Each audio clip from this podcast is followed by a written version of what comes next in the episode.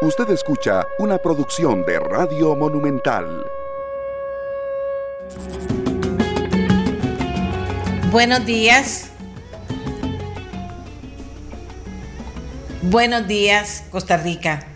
Aquí de nuevo todos juntos para poder analizar lo que está pasando. Las convenciones colectivas están en la primera página de los medios de comunicación. Habdeba pensionaba empleados que creían tener un padecimiento. La sala cuarta elimina este y, otro, y otros 11 beneficios. Y digamos, eso era un beneficio, eso era una vulgaridad. Bueno, y acuérdense, pagados por nosotros, no se les olvide. En el Banco Popular eh, eliminan pago de prestaciones legales en caso de renuncia al trabajador la sala cuarta anula cesantía de 20 años en el Banco Popular y subvención de 100 mil empleados a empleados porque se casaban. Y en medio de todo esto, obviamente, obviamente hay otros que se preocupan, ¿verdad? Recope dice que mejor no revelar negociaciones de la convención colectiva porque puede despertar sensibilidades la sacó del estadio. Bueno, imagínense todo lo que se está descubriendo con esto. Y ahora vamos a darle un espacio especial a el tema de Habdeba. Aquí lo tengo en ameliarrueda.com. Le vamos a dar un enfoque especial al, al, tema de Habdeba. Y todo esto pagado por nosotros, Costa Rica. Por eso es que la frase hoy de los especialistas es porque parte de que el gordo esté como esté y de que estemos quebrados es las convenciones colectivas y lo que pasaba ahí, ¿verdad? Y lo que pasaba ahí. Entonces, obviamente en este momento los que conocen dicen no a las convenciones colectivas y esto tiene que estar ahí en empleo público. Vean, vean. La Sala Constitucional acogió y resolvió favorablemente el reclamo de tres exdiputados en contra de 12 beneficios laborales establecidos en la Convención Colectiva de Trabajo de la Junta Administradora Portuaria y de Desarrollo Económico de la Vertiente Atlántica por considerarlo proporcionado, dice ameliarueda.com. Así quedó escrito en la sentencia de este 14 de octubre, en la cual los magistrados resolvieron la acción interpuesta en marzo del 2017 por los entonces legisladores del movimiento libertario Otto Guevara, José Alberto Alfaro y Natalia Díaz. Entre los beneficios declarados inconstitucionales, los magistrados resolvieron rechazar las cláusulas que permitían a los trabajadores acceder a dos días hábiles con goce salarial por el matrimonio de uno de sus hijos o hijas, así como cobrar una especie de cesantía cuando dejaran de percibir ganancias por pago de horas extras que hubiesen laborado regularmente al menos dos años consecutivos. También se declararon inconstitucionales becas y subsidios para familiares de los trabajadores, así como algunos otros beneficios para delegados sindicales dentro de la propia institución. Fíjense que la sala además recordó la inconstitucionalidad de las cesantías de más de 12 años, las cuales estaban amparadas al artículo 68 de la Convención declarado inconstitucional a mediados de este año. A pesar de la declaratoria de los 12 ítems, otros beneficios que reclamaron los exdiputados fueron declarados constitucionales, por ejemplo, se mantuvo el pago doble de horas extras sobre el exceso de cuatro horas extras laboradas, así como la asignación, aunque en términos de razonabilidad, de permisos para asistir y participar en reuniones y labores sindicales.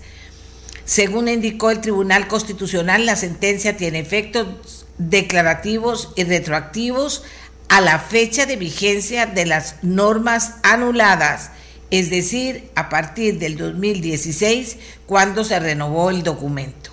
Y aquí viene todavía mucha más información. Eh, vamos a ver, se declaran inconstitucionales los subsidios para aparatos ortopédicos, lentes o aparatos auditivos de cónyuge e hijos menores de edad.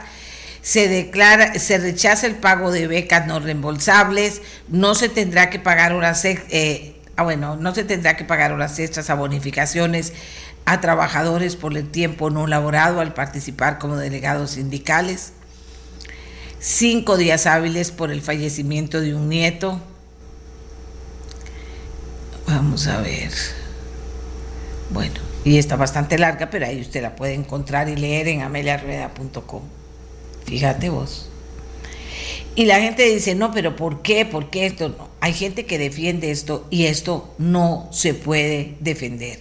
Les decía hace algunos minutos que eh, eh, este es un gran tema en este momento. Y qué dicha que la sala cuarta se pone en las pilas. Pero fíjate que además nos queda claro, nos queda claro, ¿verdad? Que eso también es importante que esto estaba ahí, que inclusive si no se presenta una acción por parte de diputados, esto seguiría y no tenía que ver con la Asamblea Legislativa y no tenía que ver con la Ley de Empleo Público y no tenía que no tenía que ver con la Sala Cuarta, que aún así duró todo el tiempo que duró para pronunciarse y decir que los eliminaba. Esto es lo que yo quiero decir. O sea, no es que había que no, no, no, no, no, no. Ahí estaba y hasta estaba presentada ¿No será que también a veces hay que, digo yo, en la sala cuarta decir, mira, esto es muy importante, pasémoslo de primero la lista? Porque, ¿verdad? Debería ser muy importante en un país en que ese momento está en este nivel de crisis por muchas cosas, no es solo por las convenciones colectivas, pero parte del tema también son las convenciones colectivas y eso es así. Y eso es así, y eso está ahí en la Asamblea Legislativa, y hay gente que dice no me parece, y otra que dice eh, sí me parece, y otras que dicen no toquen eso, porque Dios guarde, tenemos un grave problema nacional. No, tenemos un grave problema nacional por las convenciones colectivas. No porque se declaren eh, porque se, señalen que ya no se firman más convenciones colectivas. Y, sería un aplauso para la sala cuarta que de facto comenzara a buscar las inconstitucionalidades en las convenciones colectivas. Tal vez, imagínate, llegaríamos a darnos cuenta de tantas cosas como se está descubriendo en estas eh, eh, resoluciones o sentencias de la sala que nos cuentan qué era lo que estaba pasando, ¿verdad?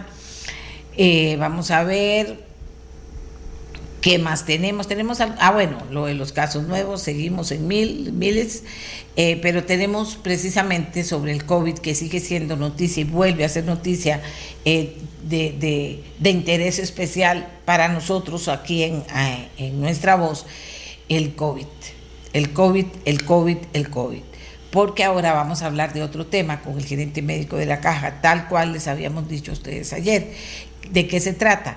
De que hay muchas personas que luego de que viven y sufren el COVID quedan con secuelas, quedan con necesidad urgente de terapias, oiga, de terapias de rehabilitación, que ni siquiera saben cuánto tiempo dura y cuánto tiempo se necesita, pero que se vuelve una necesidad.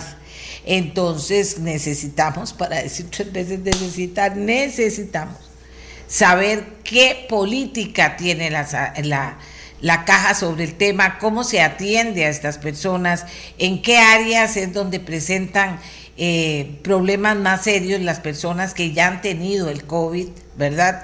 En el plano físico, el plano mental, emocional, no sé. Hay muchas personas con secuelas serias y muchas están preocupadas porque porque dice que están descuidando esto están descuidando esto.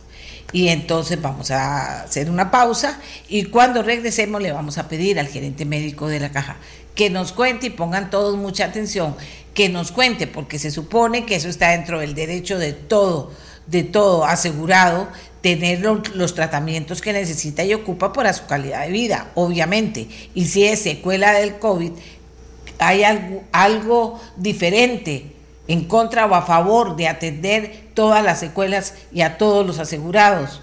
No sé. Hagamos la pausa y le pedimos al gerente médico de la caja que nos conteste esta duda y esta preocupación que tenemos sobre el tema. Ya volvemos.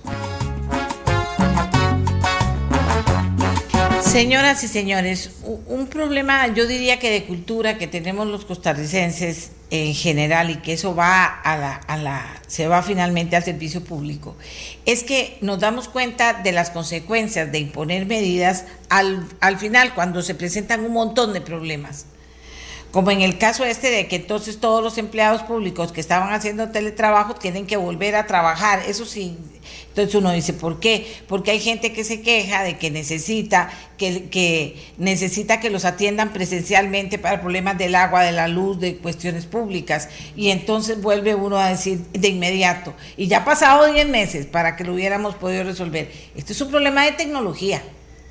Si hay una buena tecnología, si digitalmente puede estar todo listo, usted podría hacer todo, hasta le contestan. Si la gente que está haciendo teletrabajo y que está contestando los, los call centers para atender las quejas de las personas que escriben o que ponen mensajes por el WhatsApp, pues entonces sería mucho más eficiente el tema. Y no en el momento en que hay países en que ya se están reforzando otra vez el tema de vuelvan a sus casas nosotros vamos a tirar a todos los empleados que estaban haciendo teletrabajo a trabajar para que atiendan a las personas. Eso no está bien. Tuvimos 10 meses para ir fortaleciendo el tema tecnológico. El tema tecnológico, tuvimos 10 meses. Fíjese que para ir a comprar usted un, si usted necesita timbres de lo que sea, ¿verdad? Bueno, ya por dicha no le dan los timbres, le dan el recibo en el banco, pero le dan el recibo en el banco. Usted eso podría hacerlo con SIMPE, móvil, desde aquí. Pero no, todo es a última hora. Bueno, y puede ser que a última hora también se haya presentado la situación de que qué hacemos, porque en el caso del COVID es peor, porque qué hacemos con las personas que quedan con secuelas, cuánto duran las secuelas, qué tipo de secuelas, cómo nos preparamos para dar atención a esas personas. Son muchas, son pocas. Ayer el doctor Marco Bosa nos iniciaba en el tema y nos sensibilizaba en general sobre eso, pero parte del tema está en que hay mucha gente que ya lo tuvo y que dice es que nos descuidan, es que yo me sigo sintiendo muy mal. El gerente médico de la caja, doctor Mario Ruiz, nos informa y nos cuenta qué está pasando, cómo ve la caja la situación. Esto podría ponerse mucho más serio de lo que se ha puesto hasta el momento, qué tipo de casos son los que son mm, los que permanecen, digamos, con secuelas que tuvieron en la enfermedad, aunque ya no tienen el virus. Doctor, buenos días. Buenos días, doña Amelia. Este, primero quisiera aprovechar para mandarle un, gran saludo y un fuerte abrazo a todos los compañeros del Hospital San Juan de Dios, de la Unidad de Cuidados Intensivos, este, especialmente, este, y a la familia del doctor Solís, este, que falleció la semana pasada. Un abrazo muy fuerte y yo creo que hay que tomarlo como un ejemplo de un gran profesional, un gran caballero, un gran profesor que dejó un grandísimo legado que va a vivir por muchos años en muchísimos especialistas en todo el país. Gracias. Eh, eh, adelante, doña Amelia, con las preguntas. No, no, eh, fíjese que hoy me desperté precisamente pensando en el doctor Sileski, en la doctora Piedra, que son pues parte del trío dinámico de, la, de la UCI en el San Juan de Dios. Qué fuerte fue para ellos y qué fuerte será también enfrentar los retos que vienen por la ausencia de, alguien tan destacado como el doctor Solís y para su familia. sí, señor. Doctor, eh, otro día hablamos de eso. Otro día vamos a hablar de eso. Eh, y no, y fue que, y también porque mucha gente me dijo, doña Amelia, usted vio que ese señor falleció el día del trabajador de la caja. De la caja, sí, señor. también. Eso fue, eh, yo creo que si todo en la vida pasa por algo, es un homenaje que le está dando Dios y la sociedad a él, porque lo vamos a tener que recordar siempre, todos los días del trabajador de la caja, como un trabajador ejemplar. El doctor Solís eh, el, poquito tiempo que yo tuve oportunidad de rotar con él, ah, me enseñó algo muy, muy, muy importante y es que hay que ser un caballero con cualquier persona, independientemente de su estado social, de su, de su condición física y de su este, nivel de escolaridad. Era un caballero en todo sentido, hasta para regañar, regañaba bonito. y regañaba. A mí me regañaba ese cuando me mandaba mensajes, me dice, qué dicha que cambió de opinión, me decía. a, mí, también me pasaba regañando también, señora. Eh, doctor, ¿qué han pensado con este problema que parece que ha crecido de manera importante, las secuelas y la atención a las personas? Sí, señora. La situación está así. desde que nosotros comenzamos a planificar esto en, en, bueno, en diciembre, cuando comenzó la emergencia en China y activamos el comité de emergencias en enero, identificamos, y, esto fue una recomendación este, de varios neurocirujanos del Hospital de Niños, este, ellos nos decían este, que y ya con la, con la crisis del SARS se había evidenciado que hay varios de estos pacientes que han presentado este, efectos secundarios, sobre todo cardíacos, neurológicos, este, y también pulmonares. De hecho, cuando tomamos la decisión de reconvertir el CENARE, fue con la idea de que en el momento de que cuando los pacientes pasan mucho tiempo en las unidades de cuidados intensivos, después al egreso requieren terapia física, terapia respiratoria, terapia psicológica, porque tienen un síndrome de estrés postraumático muy importante. Este, y entonces la idea era en el momento que esto comience a disminuir, que el SENARE se vuelva un centro todavía más reforzado, que maneje todas las secuelas de COVID y que al mismo tiempo maneje trauma medular complejo y cirugía de columna compleja. Este, claro, esperábamos una pandemia no tan fuerte como la que está comenzando, porque de hecho si uno ve lo que está pasando en Europa, esto apenas estamos terminando, ojalá Dios quiera que la primera ola y viene una segunda ola más fuerte este, que si uno ve lo que está, por ejemplo, el fin de semana en España diagnosticaron 57 mil casos. Eso es casi lo que se ha diagnosticado aquí, bueno, la mitad de lo que se ha diagnosticado aquí en, ocho meses. Este, eh, de, hecho, por eso después tomamos la decisión de ir expandiéndonos a hospitales nacionales y, la torre este del, San, de los, del Calderón Guardia y ahora la, eh, el Hospital Nacional Psiquiátrico. Más o menos un 10, eh, bueno, la otra cosa es que de esta enfermedad todos los días se aprende y todavía no sabemos todo lo que puede pasar. Todos estamos expuestos a enfermarnos, pero todos tenemos que cuidarnos y tenemos que trabajar, tenemos que, tratar de tener una vida lo más normal que se pueda, pero cuidarnos muchísimo, muchísimo, muchísimo, porque no sabemos cómo se va a comportar esa enfermedad en nuestro organismo o en el organismo de nuestros seres queridos. Hay un estudio de agosto del British Medical Journal donde ellos hablan de que más o menos un 10% de las personas que tienen COVID pueden presentar dos tipos de complicaciones a, mediano y a largo plazo. Están las personas que tienen eh, lo que se llama como COVID prolongado, que todavía no está, es, no es un diagnóstico avalado por la Organización Mundial de la Salud. Esto eh, son eh, como, como luces que, que van prendiéndose y que, y que, le hacen llamar a uno la atención de que hay algo que está pasando ahí, pero pasó con el SARS-CoV-2. Este, entonces, estas personas son personas que tienen o dan positivo por el virus durante un tiempo prolongado y algunas veces tienen algunas secuelas menores como tos o disnea o dificultad para caminar o un síndrome de cansancio prolongado.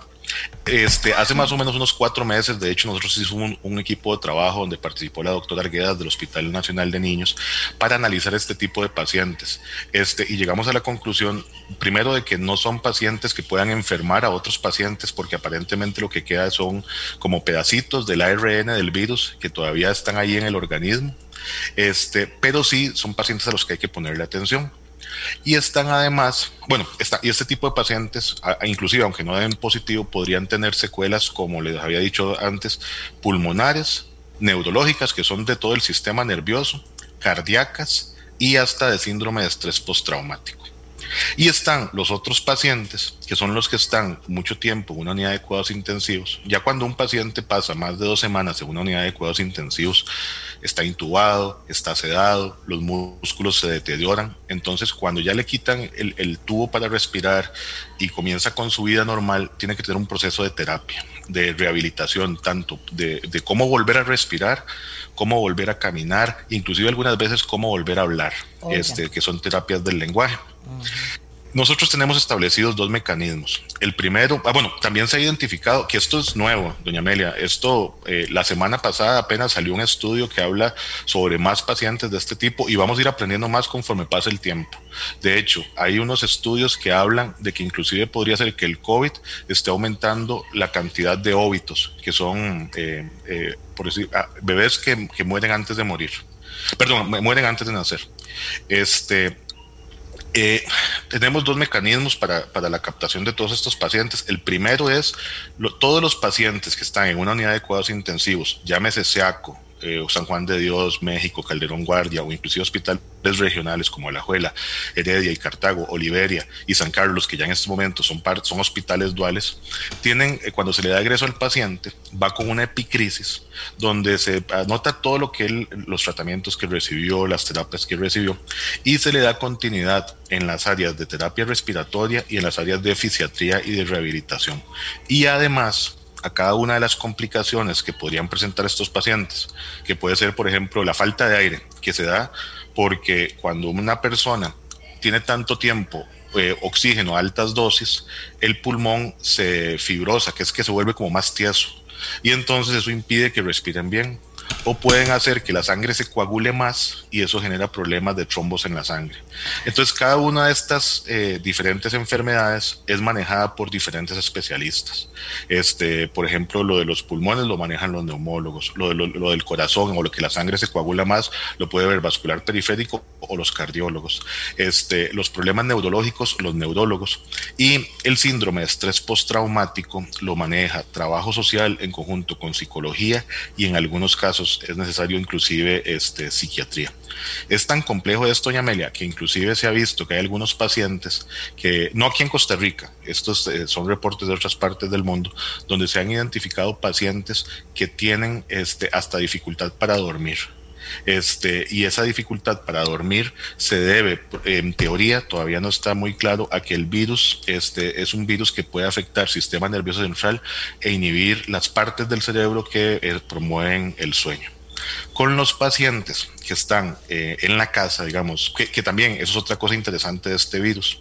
Se ha visto que el virus este, tiene diferentes formas de afectar el cuerpo. Digamos, algunas personas que les afecta fuertísimo, que son sobre todo los que tienen factores de riesgo, y personas que no les afecta tan fuerte, pero se han identificado casos, casos de personas que tienen este, síntomas leves y más o menos a las tres semanas o seis semanas de haber tenido los síntomas persisten con tos, persisten con falta de aire, persisten con cansancio.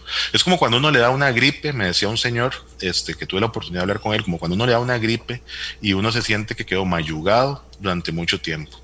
Estos pacientes hemos establecido que se, captan a, través de los CEBAIS, a través del primer nivel de tensión. Ahí el médico general hace un análisis, un examen físico, una valoración, revisa los antecedentes. Tenemos la ventaja de que a través del EDUS todo lo que se vio en el hospital también lo puede ver el médico que está en el EVAIS o en las clínicas periféricas. Y ahí se canaliza a diferentes áreas para definir cuál es el mejor manejo que puede tener. Este, hay un aspecto aquí que es súper importante eh, y, yo lo he recalcado varias veces. Nosotros tenemos que sensibilizar todavía más la medicina y tenemos que volvernos, a pesar de ser muy, muy técnicos, tenemos que ser muy, muy sensibles con los pacientes y con la población. Y este artículo es muy interesante, doña Amelia, ah, eh, a, con mucho respeto se lo voy a pasar más eh, cuando pueda, habla en el último párrafo de que lo primero que tenemos nosotros como sistema de salud que tomar en cuenta en estos casos es comprender al paciente. Porque lo que se ha evidenciado es que en sistemas de salud tan grandes como el inglés o como el, costarricense, el paciente podría, el paciente que tiene un síndrome post-COVID podría sentirse solo este, y es parte del síndrome de estrés postraumático y por eso el clínico, llámese enfermero, trabajadora social, médico general o especialistas, tienen que ser muy conscientes de esta situación y hacerle caso al paciente para así lograr canalizar de la mejor forma los síntomas que ellos presentan y darles el tratamiento más adecuado que exista, bajo el entendido de que en estos momentos no hay una cura para el COVID. Entonces, eh, lo que se recomienda más es eh, terapia física, hacer ejercicio, continuar con las actividades diarias. No recomiendan, ellos decían, eh, los pacientes tienen que reincorporarse a sus actividades lo más pronto posible. Es tratar de disminuir la cafeína, tratar de disminuir el alcohol y tratar de disminuir también el fumado. Fíjense ustedes, o sea, bueno, es bastante comprensible el hecho porque como el COVID se está conociendo todo, ¿verdad? Y, cada día es algo nuevo, esto que está pasando en España, por ejemplo, nos pone de frente a, replantearnos un montón de cosas. Como ahora que dicen que están volviendo, van a mandar a todos los empleados que estaban haciendo teletrabajo a trabajar porque, óigame los insentidos, doctor, no sé, con todo respeto, porque hemos sido incapaces de usar la tecnología para poder eh, eh, aprovechar una buena comunicación entre el que requiere servicios del Estado y los servicios que da el Estado. Yo tuve que, hacer fila en un banco, porque como les conté ayer, tenía que hacer cosas propias de la empresa y tenía que hacerlas yo, y qué dicha, porque tenía ya, ¿verdad? Tomé todas las medidas del caso. Cuando entré al banco, me dice un guarda un momentito, eh, ya se me lavé las manos y ya todo lo cosa, me dice, tiene que quitarse la carilla y tiene que... Y yo iba con la mascarilla y con la careta. Y bueno, imagínate cómo iba, ¿verdad? Y muerte miedo. bueno, había pocas personas. Me dice, tiene que quitarse. Y te lo digo, ¿cómo? Me la voy a quitar. Si más bien, mm, se la tiene que quitar. Y volver a ver esa cámara porque le van a sacar una foto. Y, le digo yo, disculpe, eh, yo tengo 70 años, cumplo este año 70 años, le digo yo. Eh, tengo cédula de identidad que con mucho gusto le puedo mostrar. Soy una adulta mayor en riesgo. Le digo, ¿cómo me va a hacer que me quite la mascarilla? Se la tiene que quitar. Entonces, para no hacer un problema, me la quité. Y entonces, pero, pero le dije, esto no puede ser, esto es una violación contra la gente en riesgo y los adultos mayores, primero, porque es un sinsentido. Le digo, es así. Pero adivine, doctor, yo entré a ese banco porque tenía que comprar cinco timbres, pagar cinco timbres de 100 colones cada uno póngame cuidado, y me expuse porque había que hacerlo una emergencia. Y entonces digo yo, ¿cómo puede ser posible que el Estado no se haya preparado para no para que no pase ahora dos cosas, que los que estaban teletrabajando se vayan a trabajar a dar servicio al público y que una oficina en la que no había nadie no se va a guardar el aforo porque de repente llegan 50 personas y si tienen problemas de antes 100 personas. O sea, ¿por qué es que actuamos así, doctor? Usted que está ahí en la cabeza de todo esto. Las cosas no pueden ser ocurrencias, ni, eh, las cosas tienen que ser bien pensadas desde antes. Y, como, y, suponer que todavía el COVID sigue, que aprovechemos la oportunidad para fortalecer la interrelación de las personas vía digital. Digo yo con todo respeto. Tiene usted toda la razón, doña Amelia. Tenemos que aprovechar las tecnologías. Este, de hecho, nosotros eh, eh, en la parte de atención en salud desde el día uno, implementamos telemedicina, que fue muy controversial porque en ese momento este, no estábamos preparados, creo que ni, ni, los, ni la parte de salud ni la parte de, los, de, nuestros pacientes, pero nos hemos ido adaptando poco a poco.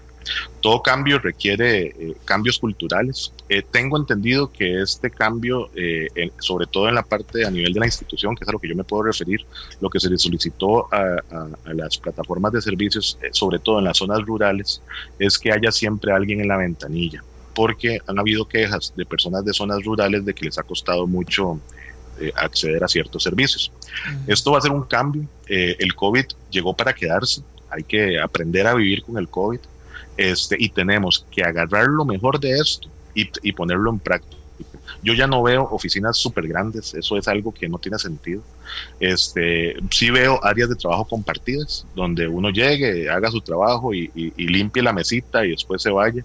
Este, y esto va a beneficiar muchísimas cosas, disminuir el pago de viáticos, disminuir este, los viajes innecesarios, las sesiones de trabajo van a ser más ejecutivas. Yo no sé si usted la ha pasado, doña Amelia. Ahora las reuniones comienzan a la hora que es y terminan a la hora que tiene que terminar. este, Y, se acabó eso del café, que, a veces da, hace falta también, ¿verdad? Pero el café y las galletitas antes de la reunión y después, eso ya, ahora es a lo que vinimos y, y trabajemos. Entonces ha aumentado también la productividad. Lo que tenemos que hacer es no perder esa sensibilidad y tratar de, optimizar ciertos procesos. A mí me pasó, eh, eh, yo el otro día tuve que ir al banco también a renovar la firma digital. Y yo vi eso mismo. Uno le piden en la entrada que se quite la mascarilla y que se quite la, careta. Yo decía, pobre guarda, porque eh, de ahí, él es el que se está exponiendo más. sí le dije que tuviera mucho cuidado pero adentro llegó una señora mayor que andaba con los nietos, eh, andaban con mascarilla, andaban con careta, y estábamos sentados a la par. Entonces comenzamos a hablar, ella me dijo que cómo han cambiado las cosas, que cómo, cómo, cómo de esto vino para quedarse, pero que ella tenía que, cuidar a los nietos porque los, los, papás de los chiquitos tenían que trabajar, entonces que por eso los estaba llevando al, al banco. Pero miras que lo que a mí me llamó más la atención fue que la señora se estaba cuidando muchísimo, andaba con el alcohol en gel, andaba con la mascarilla, andaba con, los, con la careta, Y esa parte de por lo menos poder hablar con alguien a la par en el banco es una parte que, que, que, me, me, hizo mucha falta y me hizo recordar cuando uno iba al banco pequeñito con la abuela. Entonces tenemos que buscar una mezcla perfecta, que no sé cuál es, en la que el mundo real o el mundo físico conviva con el mundo virtual de una forma en la que evitemos exponer a las personas. Hay un término nuevo que, bueno, en realidad no es tan nuevo, se, eh, comenzó como en el 2000, que habla de, una, de, de la sindemia que es que esto nosotros nos estamos enfocando solamente en el virus del COVID, pero va más allá.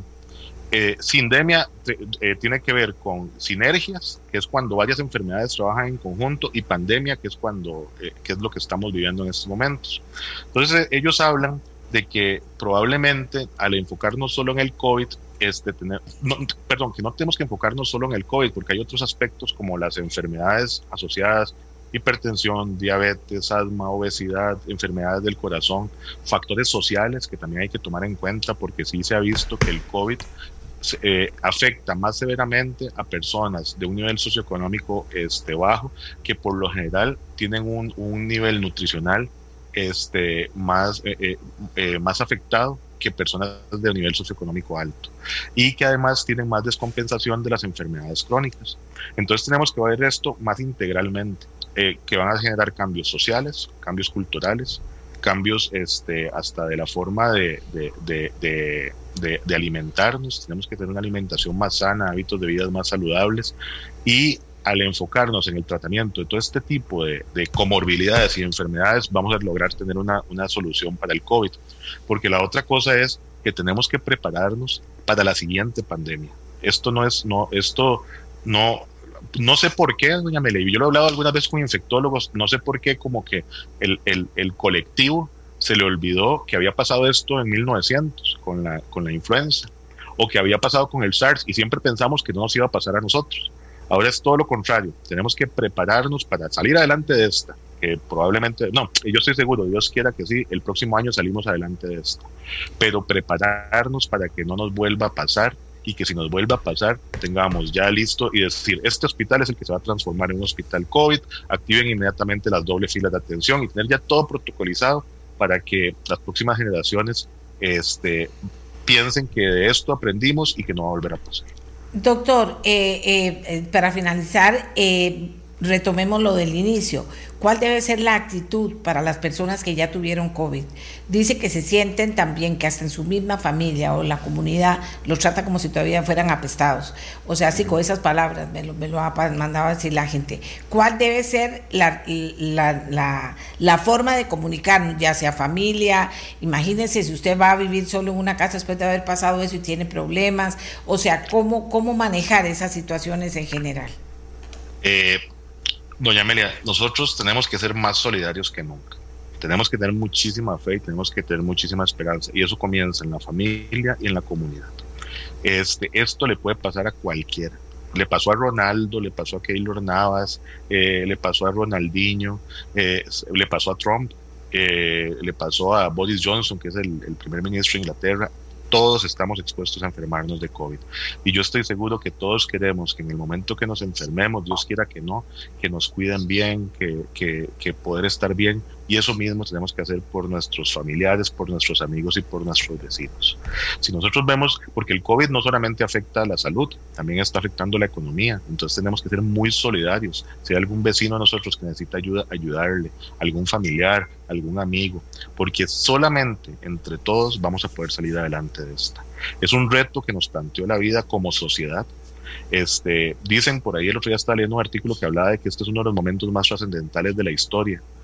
Yo no estoy tan seguro, pero sí creo que es el momento más trascendental de nuestras vidas, en donde tenemos que ponernos la camiseta entre todos y ser más solidarios que nunca.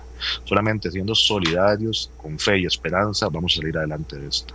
Y sin importar los avances científicos o los avances tecnológicos, es la solidaridad, solidaridad y ser muy humildes también, porque este es un asunto epidemiológico, no es un asunto ideológico, es un asunto de que hay un virus, el virus es muy contagioso, afecta muy feo a las personas cuando, cuando a las personas que tienen factores de riesgo y deja secuelas. Entonces, entre todos tenemos que cuidarnos y, y, ir a trabajar cuidándonos muchísimo y cuidando a los adultos mayores de las personas con factores de riesgo y cambiando nuestros hábitos de vida. Eso es otra cosa muy importante. Muchísimas gracias al doctor Mario Ruiz, gerente médico de la Caja Costarricense del Seguro Social, que nos, nos enseña, porque de esto hay que aprender y está bien que él haya hecho énfasis, nosotros también apoyamos eso, de que aquí cada día vamos aprendiendo cosas, pero desde el primer día nos enseñaron cuídense todos, cuidémonos todos, de eso se trata. Lávese las manos, guarde las distancias, todo eso hay que hacerlo. Póngase la mascarilla y si refuércelo con la careta si tiene que salir. Todas estas cosas hay que seguirlas haciendo, nos guste o no nos guste. Le agradezco muchísimo, doctor Ruiz. Un, abrazo. Hasta, mañana. Bien. Entonces, amigos y amigas, seguimos. Aquí me dejaron al doctor que también tiene que salir para una reunión. Me dejaron al doctor en cámaras. Ok, que dicha, gracias. Eh, decirles que vamos ahora a hablar de la pesca de arrastre. Esto no lo podemos dejar ahí porque tenemos el tema de que se suponía que había un gobierno claro en que estaba no a la pesca de arrastre que si los diputados votaban que sí, el gobierno iba a decir no y el presidente tiene veto y lo puede hacer. Bueno, pero resulta que ahora tengo declaraciones del presidente hace unos años diciendo jamás yo estoy en contra de la pesca de arrastre, jamás apoyaré la pesca de arrastre. Y tengo otros diciendo que hay que ver la situación y hay que manejar la situación. Y tengo también de todas partes de gente científica y también de comunidades eh, organizadas eh, amigables con el ambiente diciendo, no, señor presidente, usted no puede hacer eso, usted tiene que vetar. Y oiga también a quién tengo. El PNUD, Programa de las Naciones Unidas para el Desarrollo, hace un llamado, ¿verdad? Hace un llamado importante sobre el tema pesca de arrastre hagamos una pausa y cuando regresemos vamos a conversar con un representante de una organización que ha estado desde que nació relacionada con la vida del mar, con la vida del mar, que eso es importante. Nosotros creemos que eso solo hay vida en la tierra, en, la, en, la, en el mar hay una vida extraordinaria y maravillosa que también por intereses totalmente obtusos vamos a tratar, estamos tratando desde hace rato de robarle la vida al mar y la vida al mar es como en la tierra. Si, si usted quita algo, tiene que sembrar algo para poder balancear lo que necesitamos para vivir. Esto es igual en el mar. Entonces, eh, la fundación, eh, la organización es la fundación Mar Viva, Mar de Mar y Viva de Vida. Y vamos a conversar con el vocero más importante de Mar Viva, que es Jorge Jiménez. Hagamos una pausa y ya regresamos.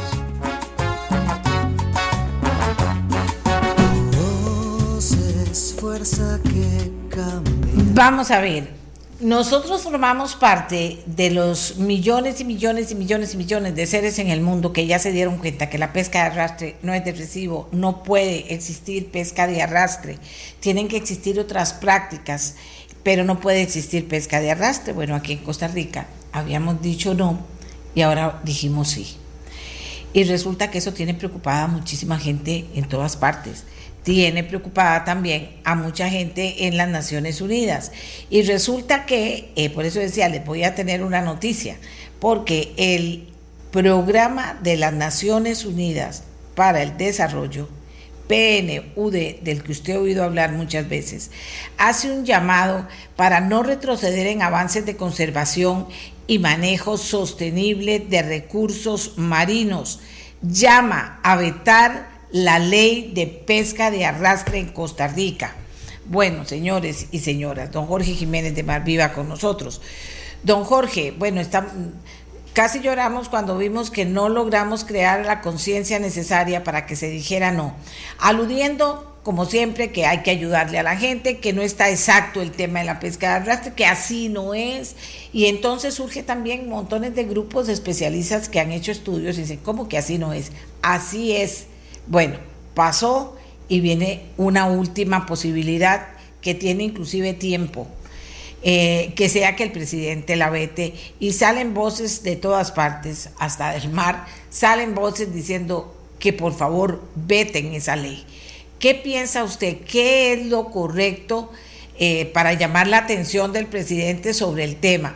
toda vez que ya el presidente había dicho desde hace años de que jamás estaría a favor de la pesca de arrastre. Eh, también ahora se han oído muchas voces de que pobre gente no tiene otra cosa que hacer, pero resulta que, claro, lleva tiempo y se han hecho esfuerzos, pero sí hay alternativas para, para cambiar la pesca de arrastre, que es muerte, por una pesca que sea vida y eso sostenible. Y eso, que, eso se está dando también aquí en Costa Rica. ¿Cómo hacemos para aprovechar este espacio, don Jorge? Porque es cuestión de, ir eh, aportando más y más eh, justificaciones importantísimas para que se vete la pesca de arrastre. Buenos días.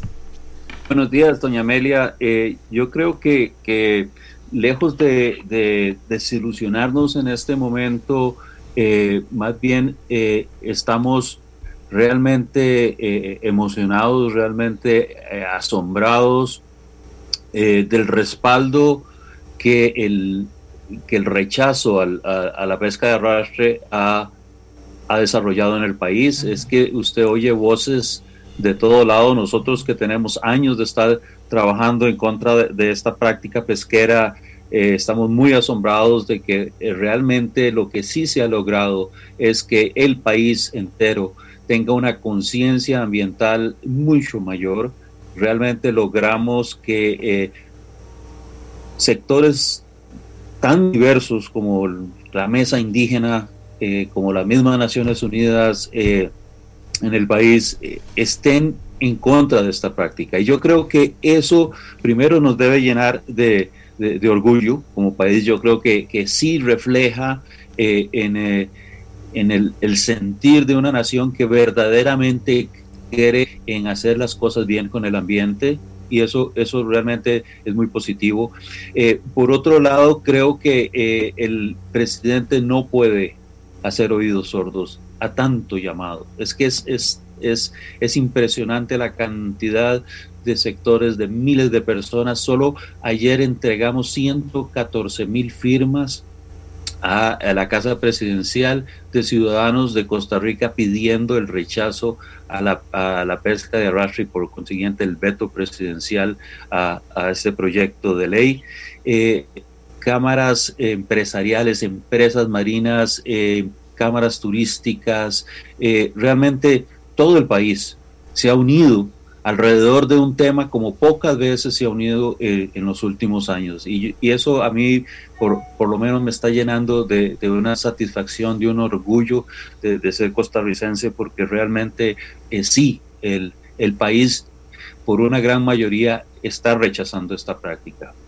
Yo creo que el, presidente eh, tendrá que tomar en, en, los próximos días una decisión, pero, pero realmente sería asombroso que no sea el veto de esta, de esta ley, porque realmente todo el país se lo está pidiendo. Y, y, lo triste, eh, otra vez, doña Amelia, es, es que ¿para qué iniciar una práctica tan destructiva si ya en este momento nuestro país produce entre 3.000 y 4.000 toneladas de camarón de cultivo? Es decir, ya cultivamos camarón en cantidades muchísimo mayores de las que podría capturar la pesca de arrastre. ¿Por qué vamos a restaurar una pesca destructiva nada más para satisfacer a un puñado de empresarios que, que, básicamente eh, aplican tecnologías del siglo XIX en nuestros, en nuestros mares, cuando ya la tecnología nos permitiría hacer mejores cosas eh, muchísimo más amigables con el ambiente.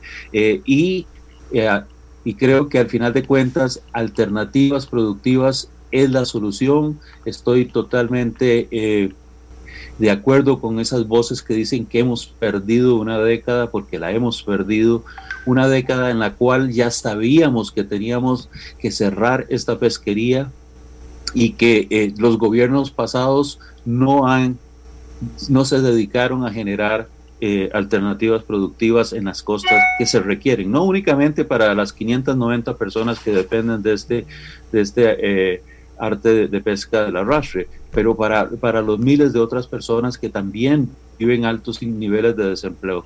Creo que el país como un todo tiene que enfocarse en generar alternativas productivas, como usted bien dice, no son de un día para otro, pero ya hemos perdido 10 años en esto. Yo creo que es importantísimo que ya eh, el país empiece a, generar maricultura, empiece a generar ecoturismo rural, empiece a generar zonas francas, empiece a generar... Eh, eh, ecoturismo rural, todo ese tipo de alternativas que podríamos eh, estar generando en las costas y dándole empleo digno a miles de personas en vez de estar restaurando una práctica destructiva eh, ya antigua y obsoleta. Eh, únicamente, y triste oírlo en, algunos de los políticos, porque lo, lo hacen la mayoría de los países del mundo. Es decir, Costa Rica nunca en el tema ambiental se ha comparado con la mayoría de los países del mundo. Nosotros somos líderes ambientales y si, y si pregonamos eso, debemos demostrarlo con acciones, debemos de, generar eh, ejemplos para el mundo de cómo se hacen las cosas bien, porque no todo el país, no todos los países del mundo, por ejemplo, han eliminado la cacería y en este país se eliminó la cacería. Es decir, somos países que demuestran que sí tenemos una conciencia ambiental y creo que esta es una gran oportunidad para darle un ejemplo al mundo de que en realidad sí lo somos. Eh, sí, yo decía que, que tenemos que pensar igual que en cualquier cosa. Cuando usted destruye, tiene que construir. Cuando usted ha hecho algo, ha, despedazado algo, tiene que tratar de devolverlo a, a, la vida, para decirlo de la mejor manera, sea, sea objeto inerte o sea objeto vivo. Pero eh, aquí en Costa Rica no es que lo hemos hablado y no se ha hecho, sí se ha hecho esfuerzos, sí hay pescadores que cambiaron su forma de hacer las cosas, ya usted hasta nos da eh, números eh, contundentes de lo que puede estar pasando con ese cambio que se ha ido forjando durante estos años. No ha sido suficiente, hay que porque primero lleva paciencia, hay que preparar el mar, o sea, son un montón de cosas de las que hemos hablado aquí muchas veces. Pero, Jorge, ¿cómo hacemos para que la gente entienda que no es la manera de ayudarle tampoco a ese grupo de personas que, que, insiste e insiste y que logró convencer a, la mayoría de los diputados al final? Y, básicamente, pues, eh, como bien usted dice, es viéndolo y enseñándole los ejemplos que se han logrado. Hace, hace, unos, hace unos años eh, trabajábamos en, proyectos de ecoturismo en el Pacífico Central eh, y tuvimos años de conflictos con un grupo de, pescadores porque básicamente tratábamos de, que no pescaran en un parque nacional eh, y eventualmente terminamos desarrollando una empresa ecoturística para la observación de ballenas. Eh, y quizás una de las cosas más satisfactorias de mi vida profesional es ver a uno de esos líderes de pescadores llegar un día a pedirme perdón y a decirme, usted no sabe lo que ha cambiado mi vida, como yo anteriormente me ganaba 300 dólares al mes pescando ilegalmente en el Parque Nacional y hoy me gano 300 dólares al día llevando turistas a ver ballenas y quizás tal vez enseñando ese tipo de ejemplos podamos ver que sí se puede, que sí realmente hay alternativas mucho mejores que estar destruyendo nuestro ambiente para darle comer a, las personas. Y, y, y, tal vez eh, eh, necesitamos eh, ser más proactivos en enseñar este tipo de cosas a, mucha de la gente que, que lamentablemente desconoce la realidad y, y únicamente oye lo que algunos algunas personas con intereses personales están eh, básicamente diciéndoles y alimentándolos. ¿Está seguro, don Jorge Jiménez, de que el presidente recibió cuántos 114 mil firmas recogidas estos días? Sí, se las entregamos personalmente al, viceministro de, Diálogo.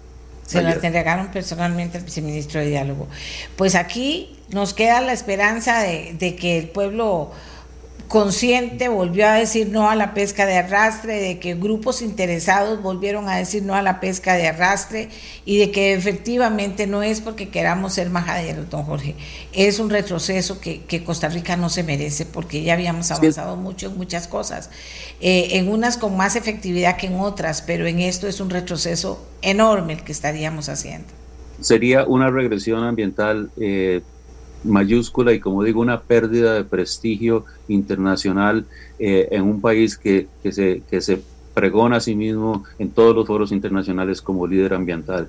Yo creo que es hora de enseñarle al mundo que sí, realmente somos líderes ambientales. Muchísimas gracias a don Jorge Jiménez. Muchísimas gracias. Él es el vocero de Mar Viva y es otra de las personas que dice, bueno, eh, esperamos que finalmente el veto a la pesca de arrastre se firme en los próximos días. Y lo, esperamos y lo pedimos. Eh, vamos a ver, eh, vamos a, le voy a leer una cosita ahorita. Déjenme mandarle un número a Miguel. Aquí lo tengo. Ya está. Aquí está. Les voy a leer algo porque me comprometí con una compañera periodista a hacerlo. Lo voy a hacer hoy porque mañana reinicia el diálogo en el Estadio Nacional, que sepa todavía ser en el Estadio Nacional.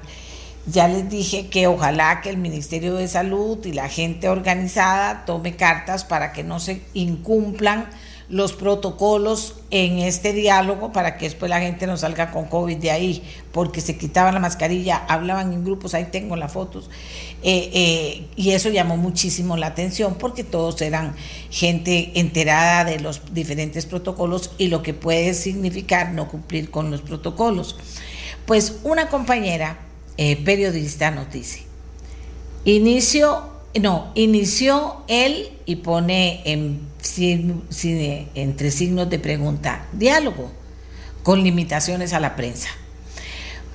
Muchos dirán que no es nada nuevo. Se preguntarán de qué nos extrañamos si llevamos siete meses con múltiples restricciones para el acceso a la información y principalmente al presidente Alvarado, quien en las últimas semanas solo lo vemos en cadenas de televisión o actividades pregrabadas que luego transmiten en Facebook.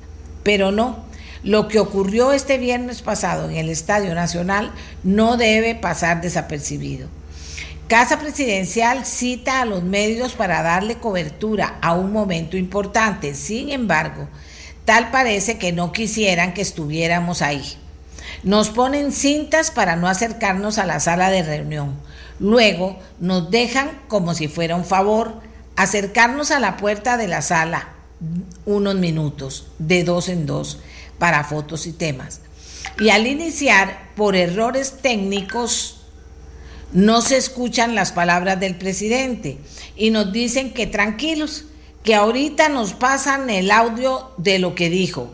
Pero no, no se trata de eso.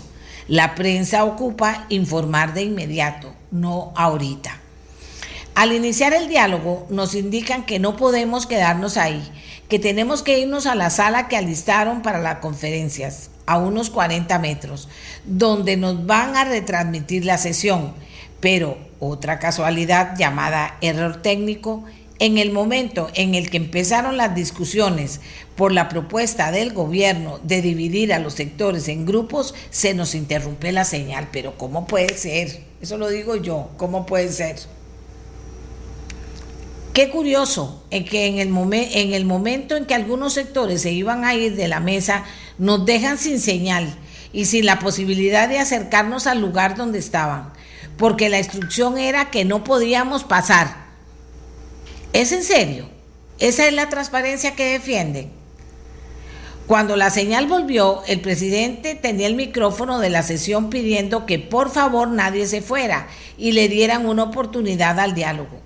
Se decretó un receso y eso fue todo lo que supimos hasta que se hizo una pequeña conferencia de prensa en la sala de la que no podíamos movernos y nos indicaron que se llegó al acuerdo de que la discusión se iba a mantener todos juntos. Es increíble que en el gobierno que lidera un periodista se den las mayores limitaciones que yo recuerde, esto sin dejar de lado la prepotencia de algunos de sus jerarcas por ejemplo, el desconocido viceministro de Diálogo, Randa Lotárola, a quien mucho antes de iniciar la sesión le pedí un minuto y de la manera más prepotente, despectiva, irreverente y desubicada, me dijo no, haciéndome una señal de alto con su mano. Disculpe, señor Otárola, pero no le luce jugar de eminencia pues no tiene méritos para eso. Y además le recuerdo que su carrera política está iniciando. Si no podía hablar entiendo perfectamente, pero hay formas cordiales, respetuosas, respetuosas y educadas de decirlo. Ojalá las aprenda por su bien. Y esto lo digo como ciudadana, tomando en cuenta que así no le debe responder a nadie, sea periodista o no. Así se describe la cobertura del viernes pasado. El diálogo inició teóricamente en esa mesa. No en esa mesa se tomarán decisiones importantes para el rumbo del país, las cuales conoceremos el próximo 20 de noviembre. Por el momento, seguiremos viendo todo de largo por medio de la pantalla que nos habilite la presidencia. Tenía que decirlo, dice esta periodista que se llama Cristina Hidalgo y orgullosamente forma parte del equipo de trabajo de ameliarueda.com. Y digo que orgullosamente, porque sí había que decirlo, como nosotros íbamos a saber que los periodistas no habían tenido acceso al momento más importante cuando se den las discusiones y con transparencia conocerlas, además que los trataran así, además que los quitaran aquí los pusieran allá. O sea, había que saberlo. Y como dice Cristín, como buena periodista que es, tenía que decirlo. Cristín Hidalgo, periodista de ameliarueda.com. Hacemos eh, una pausa. Ahora sí, ¿de qué vamos a hablar? Adivinen de qué vamos a hablar del marchamo. Es que se llegó un arreglo, no se llegó un arreglo, ¿cómo está lo del marchamo? ¿Quién? Ayer me dijo un señor que por donde pasé eh, era un recepcionista y me dice, ay, doña Emilia, es cierto lo del marchamo. Yo, que, es que yo tengo un carrito chiquitico y resulta que voy a tener que pagar y dicen que los que tienen carros de 50 millones no le digo, no importa, vea mañana ameliarueda.com y verá que ahí le vamos a contar porque vamos a conversar con los diputados para saber qué es eso. ¿Ok? Vamos, hagamos la pausa y cuando regresemos hablamos del marchamo, ¿les parece? Recuerden, si usted hace una pregunta respetuosa, eh, la, escribe, yo con mucho gusto la, se la hago a las personas. Si usted dice mentiras, ofende a la gente, quien quiera que sea la gente, no importa quién sea, ofende, eh, eh, ¿cómo se llama? Dice cosas que no son correctas, entonces ni la leo. Por eso digo, vamos a ver que, quienes tengan preguntas bien claras y yo haré el esfuerzo de trasladarlo, de trasladarlo a eh, estos cuatro diputados que invité. Invité a Roberto Thompson, del PLN, Pablo Heriberto Abarca del PUSC, invité a Paola Vega del PAC y al señor Carranza también del PAC para que se puedan los argumentos enfrentar de un lado y del otro y que finalmente usted quede mejor informado. ¿De acuerdo? Hagamos la pausa. Costa Rica, gracias por estar con nosotros.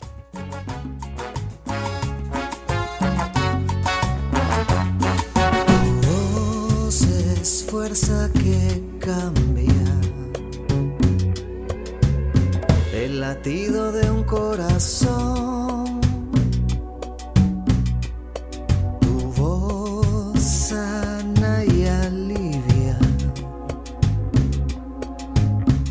Tu voz es milagro y acción. Tu voz pide justicia, pide pan, ternura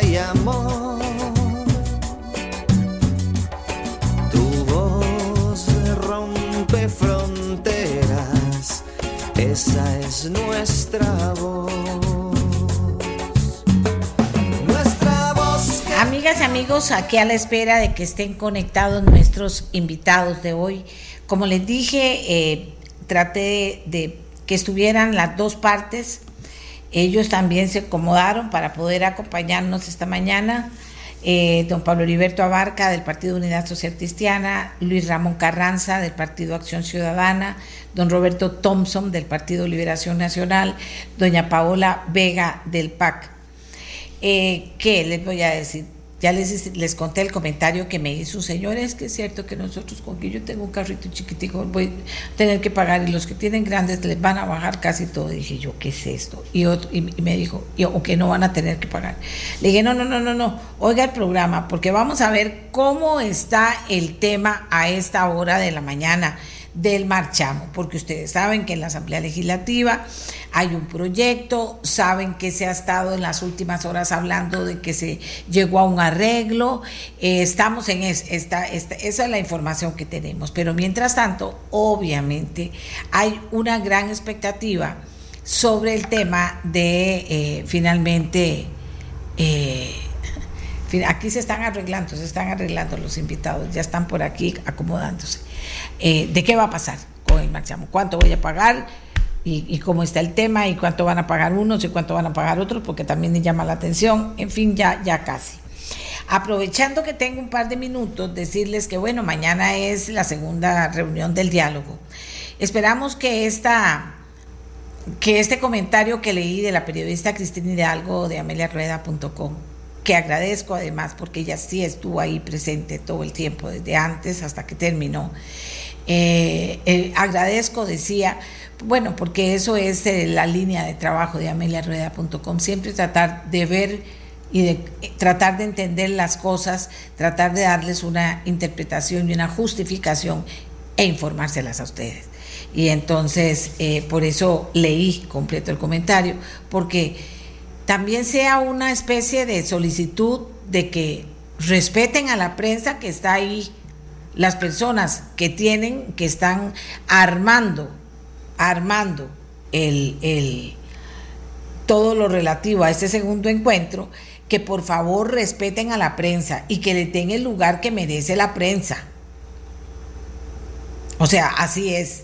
Además, fíjense que se están hasta arriesgando de ir ahí con aquel montón de gente claro, tomando las medidas, pero se están arriesgando a ir a un lugar con mucha gente para estar ahí presentes y ver lo que pasa. Y si ustedes le quitan la señal cuando pasa lo más importante para un periodista, que es en el momento en que comienza la discusión, wow, ¿qué es eso? Y cuando dice, ah, no, espérese, ahora se lo mandamos en diferido, wow. Y ahí hay un periodista que es el jefe de comunicación. No, no, no, no, no, no. Si hay transparencia, hay transparencia. No hagamos las cosas como siempre. Ah, no, es que hay transparencia, pero los quitamos cuando hable. No, hay un error técnico, hay un problema técnico cuando vayan a hablar, cuando estén discutiendo. Eh, pásense para allá y le mandamos en diferido lo que diga el presidente. O sea, eso es un irrespeto, señores. ¿Y, y por qué tienen que tratar así a la prensa? Que dicha que Cristín lo dice, que dicha que me lo contó y que dicha que me lo, escribió. Le dije, escríbame y me lo manda. Que dicha para que tengan medidas en eso. Y otra cosa que les quiero decir también con todo respeto, porque me lo dijo mucha gente, tanto del gobierno como fuera del gobierno, entre los invitados, de que no se guardaron los protocolos de seguridad para la transmisión del COVID. De que la gente hablaba en el micrófono, se quitaba la, mascarilla y después otro hablaba también sin mascarilla y la otra anterior había dejado toda la saliva ahí. Pero ¿qué es eso? Y después que sin mascarilla se iban a hablar a la mesa y todos sentados, pegados, pegados ahí nomás. O, eh, o, o, se paraban a hablar entre todos sin guardar las medidas. ¿Y cuál? Metro y medio, fíjate, metro y medio. ¿Y cómo iban a estar todos pegando las caras ahí o pegando las caras? Metro y medio yo supongo que también había gente del Ministerio de Salud, no sé por qué no se paró y dijo, señores, me parece mi responsabilidad y mi obligación decirles a todos que guarden la distancia, que se ponga la mascarilla y que haya eh, alguien, eh, si no tienen plata, pues que alguien ponga un Lysol o algo para estar desinfectando el micrófono en el que van a hablar. Lo digo con todo respeto para todos los que van a participar ahí, porque volvemos al mismo tema el tema de que eh, hay gente a la que le estamos diciendo hágalo y hágalo y hágalo. Hay niños y muchachos que lo pueden estar viendo y los ven a ustedes que no lo hacen ahí cuando están pegados con otra gente.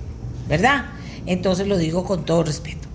Ahora sí, si tengo a nuestros participantes, vamos a saludarlos a los cuatro.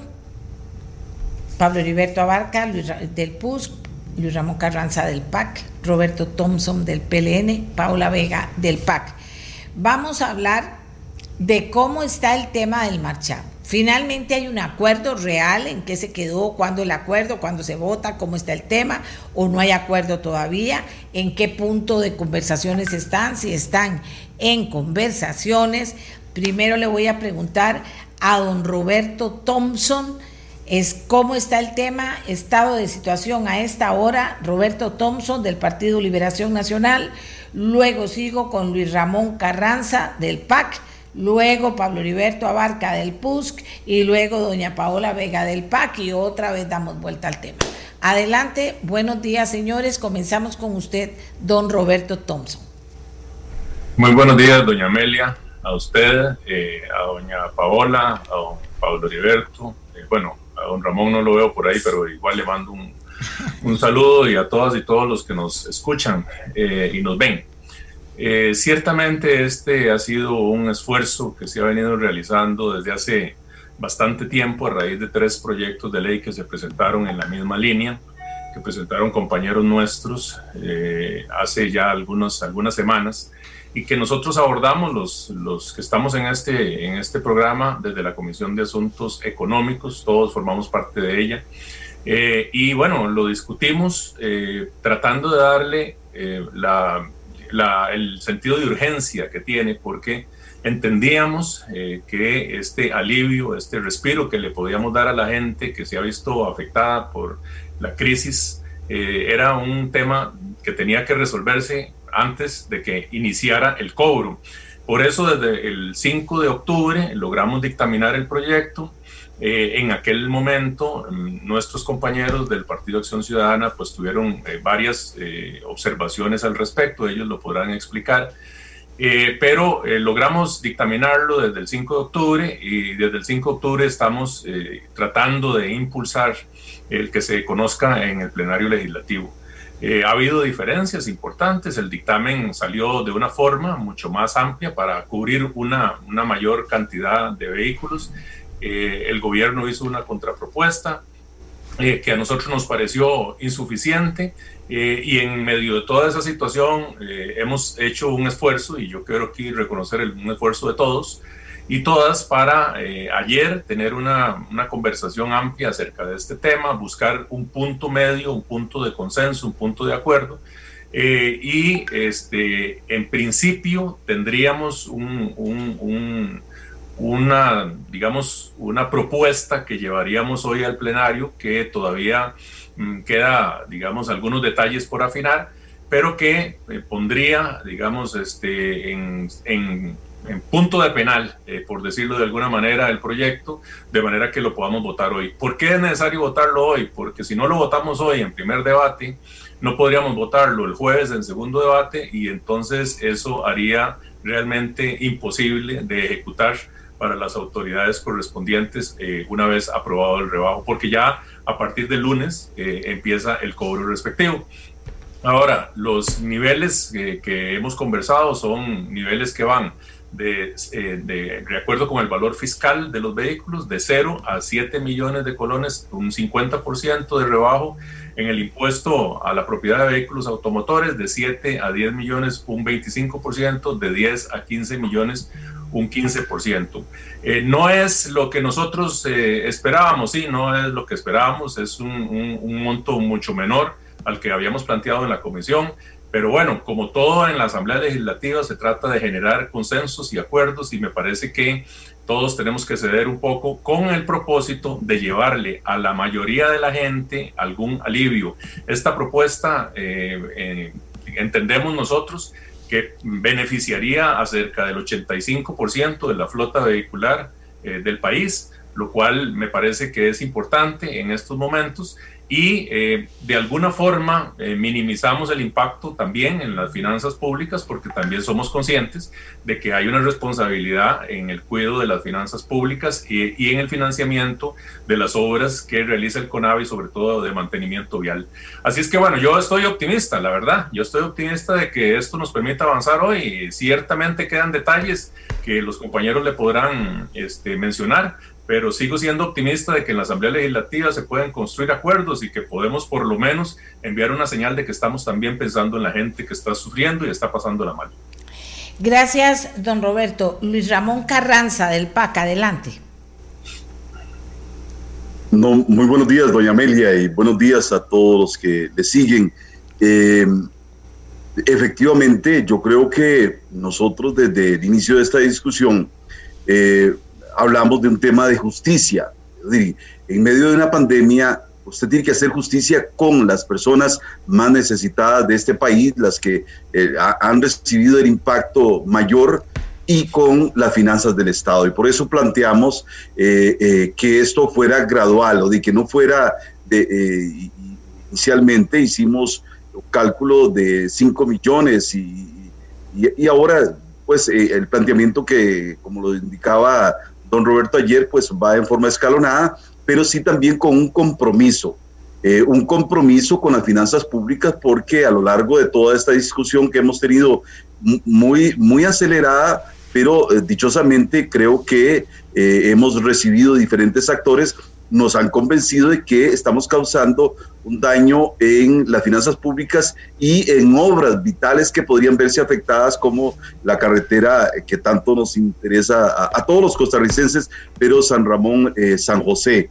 Eh, y sobre todo un impacto en la, empresa privada, eh, en empleos de, familias de escasos recursos. Y entonces esto, eh, este compromiso, y ayer que conversábamos, va estrictamente acompañado de acciones que le retribuyan esos recursos al Estado para que puedan seguir operando y creo que y, hacer justicia con los más necesitados. Nosotros planteábamos que, que, fuera menor, pero bueno, estoy de acuerdo y creo que en esa línea que hemos estado conversando para eh, ayudar a quien realmente lo necesita. Aquí nos dice una persona, voy con Pablo Heriberto Barca, para nada el cuadro presentado de impacto supera el 37% de la flota vehicular ni el 17% de los gastos de la familia en el marchamo, porque hay que tomar en cuenta que los valores fiscales de los vehículos fueron ajustados en octubre. Y esto me preocupa, es exactamente lo que pasó con la ley de usura. En una negociación aprueban algo que luego se convierte en un monstruo de siete cabezas que causa más daño que beneficio. Esto me lo están mandando un joven en este momento. Don Pablo Heriberto. Buenos días, doña Amelia. Buenos, días, a los compañeros. Muchas gracias por la oportunidad. Efectivamente, hemos estado en, un, en una, diría, carrera para ponernos de acuerdo. Eh, yo reconozco la anuencia en los últimos días de encontrar una posibilidad de, dar un alivio. Eh, yo realmente creo que en Costa Rica es indispensable que tengamos una un rescate a la clase media y a la clase baja eh, y no necesariamente la clase media multimillonaria, es decir, aquí hay al agricultor que lleva, eh, que tiene su carrito, que se lo debe al banco todavía, que, tiene que hace un esfuerzo importante por tener un bien que le permita hacer su machete y que realmente la sigue pulseando, se le ha sido muy difícil este año eh, tener sus recursos para pagar el machamo y obviamente también comprendo que el Estado en general tiene un problema financiero que hay que eh, equilibrar. Pero en todo caso, lo que es aquí es demostrar que la Asamblea Legislativa puede tomar una serie de decisiones, que también puede eh, eh, pensar en la gente y en ese entendido creo que el acuerdo, pues yo hubiera querido ajustarlo un poquito más arriba, pero bueno, es lo posible. esperaría que hoy tengamos el, el primer acuerdo para que esto suceda es que realmente veamos el machamo en el plenario. Es el último lugar en el, orden del día que nos pasaron. Entonces, el primer acuerdo que tenemos que concretar es si vamos a conocerlo, si se va a ampliar la sesión o no. Si no se va a ampliar la sesión, entonces deberíamos de solo ver esto eh, y, me parece que eh, ahí es donde se va a plasmar y, va, y los costarricenses podrán ver si hay un interés genuino de hacerlo o no. Eh, y después de eso, pues obviamente hay que discutir las mociones. Ayer construimos un texto, creo que ha estado eh, eh, en revisión.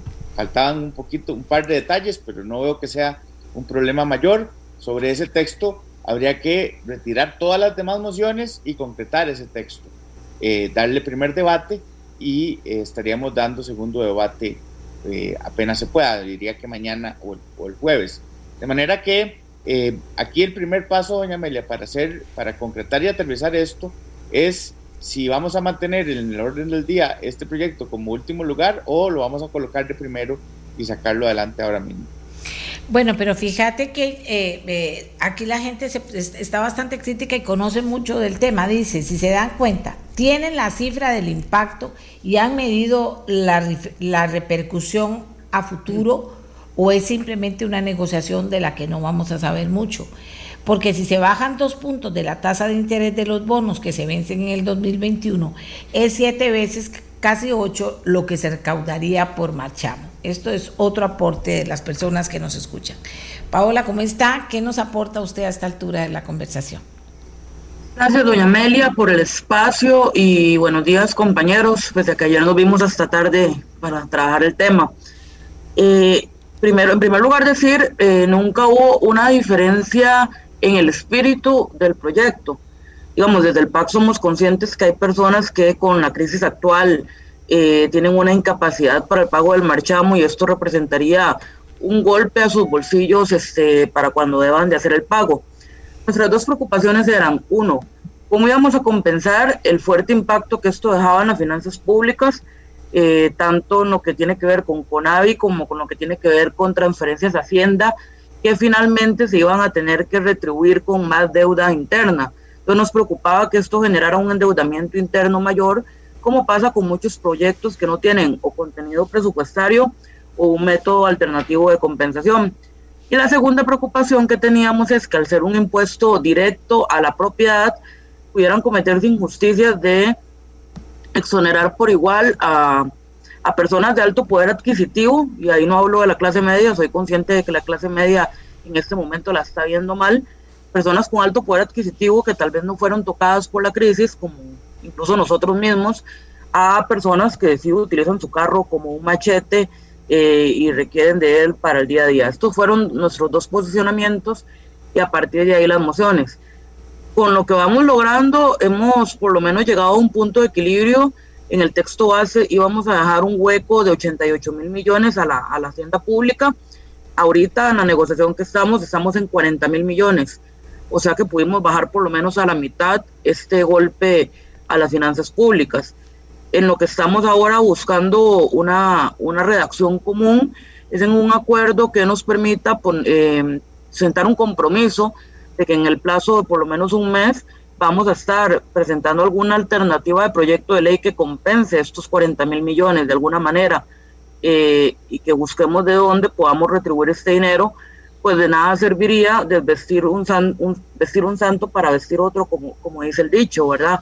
Entonces, aportar en el alivio de los bolsillos de los costarricenses para un tema, pero aumentar el endeudamiento público que finalmente terminan pagando los mismos costarricenses. Entonces, por ahí estamos. Ha sido un esfuerzo donde creo que todas las partes hemos cedido un poco. Todos hubiéramos querido otro escenario, por supuesto, eh, pero en esto se trata de llegar a los mejores acuerdos posibles y, y, en eso estamos ahora para plenario para ver si, si logramos por lo menos ir con este acuerdo que es más salomónico, que de igual manera impacta las finanzas públicas y es ahí la preocupación de buscar una, una fuente de compensación, pero que por lo menos reduce a la mitad del golpe inicial y logramos ya ponernos de acuerdo este, sobre varios temas como las motocicletas, como quiénes serían exonerados, eh, etcétera.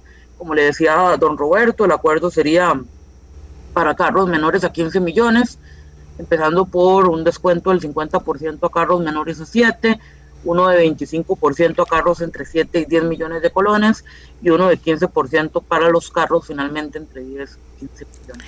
Bien, se los dije que era un tema, yo sabía que era un tema, vea que toda la gente está muy enterada. Don Roberto Thompson dice, tiene como compensación de ingreso incluso una rebaja del 14% en todos los alquileres. Solo del gobierno central les daría tres veces la recaudación del marchamo y dice, si toman el superávit que se le está creando al INSS por los accidentes que no ocurrieron, por la baja de uso de vehículos y por el SOA, ya tendrían que también cubrir el marchamo. Ahí les dejo tres alternativas fáciles de cobertura fiscal. La otra era si se bajan dos puntos de la tasa de interés de los bonos que se vencen en el 2021, es siete veces, casi ocho, lo que se recaudaría por marchamo. Me encanta que la gente se informe. Ahora vamos a ver qué dicen los diputados, don Roberto. Eh, claro, Amelia, a mí me parece, este, primero, que es importante que la gente esté informada y que aporte. en, este esfuerzo de sacar adelante el país tenemos que aportar todos. Eh, pues por supuesto que hay un reto enorme de, parte del país en general, de la Asamblea Legislativa en particular, de abordar el tema de la, de la grave crisis fiscal que estamos viviendo Eh, eso se, se, se, ha venido haciendo desde diferentes ángulos. Este, uno de los esfuerzos ha sido desde el punto de vista eh, presupuestario y usted ha visto las discusiones que se han dado a nivel de la Comisión de Asuntos Hacendarios en la Asamblea Legislativa, que han sido intensas con respecto al tema del eh, recorte al gasto público y por supuesto que tenemos que abordar este tema en forma inmediata y así lo estamos haciendo. este, este, este asunto del, del del marchamo, de lo que se llama el hueco que podría causar, hay que enmarcarlo dentro de todo ese esfuerzo y por supuesto que hay un, un compromiso, como dice doña Paola, de buscar alternativas y en eso hemos estado todas las fracciones actuando con, con responsabilidad. Algunas de esas opciones son las que han mencionado ahora que usted ha, citado, hay otras opciones también que se han estado valorando. Pero bueno, lo inmediato, como bien dice don Pablo, es abordar hoy este asunto porque eh, si no logramos eh, avanzar en esa negociación, pues carecería de sentido el esfuerzo que hemos venido haciendo, donde todos hemos eh, efectivamente aportado. Eh, el marchamo es, es digamos, la gente tiene que entender que el cobro del marchamo tiene, digamos, cuando se paga, tiene una serie de componentes. Uno de esos componentes es el impuesto a la propiedad de vehículos. No es todo. En el caso de los vehículos, en el caso de los vehículos, particulares, carga liviana representa cerca del 62% del costo total. Hay otros costos que están asociados al pago del marchamo. Uno de esos es el seguro mm, obligatorio de vehículos automotores que cobra el Instituto Nacional de Seguros y en donde el Instituto Nacional de Seguros tiene que hacer los cálculos y ajustes eh, respecto a, estos temas para este, este cobro. En el caso de las motos, por ejemplo, eh, el impuesto eh, única y exclusivamente este, constituye cerca del 1.4% del monto total del marchamo, porque ahí el seguro obligatorio es muy alto. El costo del seguro obligatorio abarca cerca del 80-82%. En el caso de las motos, la propuesta lo que incluye es exonerar del pago del eh, impuesto al valor agregado a las motos eh, que en principio valdrían, eh, eso fue lo que conversamos, menos de un millón de colones para beneficiar a la, a la gran masa de, de, gente que utiliza la motocicleta como una, una herramienta de trabajo, porque la rebaja en el impuesto de la propiedad de vehículos no impactaría tanto. Entonces, estamos buscando opciones y dentro de esas opciones, este acuerdo nos permite, yo creo que sí, este, avanzar el día de hoy. Eh, ahora, como hemos conversado, lo importante es concentrarnos en que hoy salgamos con este primer debate, eh, el jueves podamos eh, eh, darle el segundo debate, ojalá por consenso, y por supuesto que paralelamente ir avanzando en el tema fiscal, en donde no solo nosotros, sino todas las fracciones y todas las compañeras y compañeros, particularmente la Comisión de Hacendarios y de la de Económicos, de la cual nosotros cuatro formamos parte, estamos trabajando distintos proyectos. Así es que, bueno, es un tema de justicia, es un tema de equilibrios, es un tema de llevarle un alivio a la mayoría de la gente dentro de lo posible. Como hemos dicho, este, el dictamen era eh, diferente, los rangos eran diferentes, pero aquí hay que entender que si no cedemos todos un poco y no nos ponemos de acuerdo, pues el proyecto no tendría mucho sentido ni podría avanzar en esta semana como esperamos los que hemos venido defendiendo. Aquí dice otra costarricense, el señor Carranza. Los afectados son todos los propietarios de vehículos, eh, que es el hecho generador de ese tributo. Por eso es discriminatoria la propuesta. Que suspendan el pago del SOA en forma generalizada o que bajen puntos al SOA, pero todo por parejo. Señor Carranza. Bueno, yo, yo, yo difiero totalmente eh, con esa posición en primer lugar, no todos eh, en esta pandemia han sido afectados. No me van a decir que un propietario de un vehículo de 80 millones, de 50 millones, eh, eh, es una persona afectada. Tal vez no, no esté ganando lo que ganaría en otros momentos, pero por temas de justicia yo creo que en este país, pues no, no, tenemos por qué criticarle, dichoso que puede comprar ese tipo de vehículos, pero puede contribuir con, el país y sobre todo con las finanzas públicas en medio de una situación porque el Estado eh, es como una familia, el Estado tiene obligaciones con la salud, con la educación, con la infraestructura, que es en este caso eh, el que golpea eh, más este, este tributo en forma positiva o negativa si, si lo desmejoramos. Entonces yo creo que eh, efectivamente. Y lo otro, ya ahí sí no nos podemos meter nosotros, porque esos son cálculos de las aseguradoras que precisamente lo, tienen. Y de hecho, nosotros no nos estamos metiendo en ese tema, sino únicamente en el impuesto a la propiedad de los vehículos. Y el, de el tema de las motocicletas es un tema que todavía no hemos logrado, ¿cómo se llama? Aterrizar. de acuerdo todos y todas porque es, es, otro hueco que genera. Estamos hablando de casi 8 mil millones de colones, entonces ya no serían 40, como mencionaba mi compañera Paola Vega, sino que serían cerca de 50.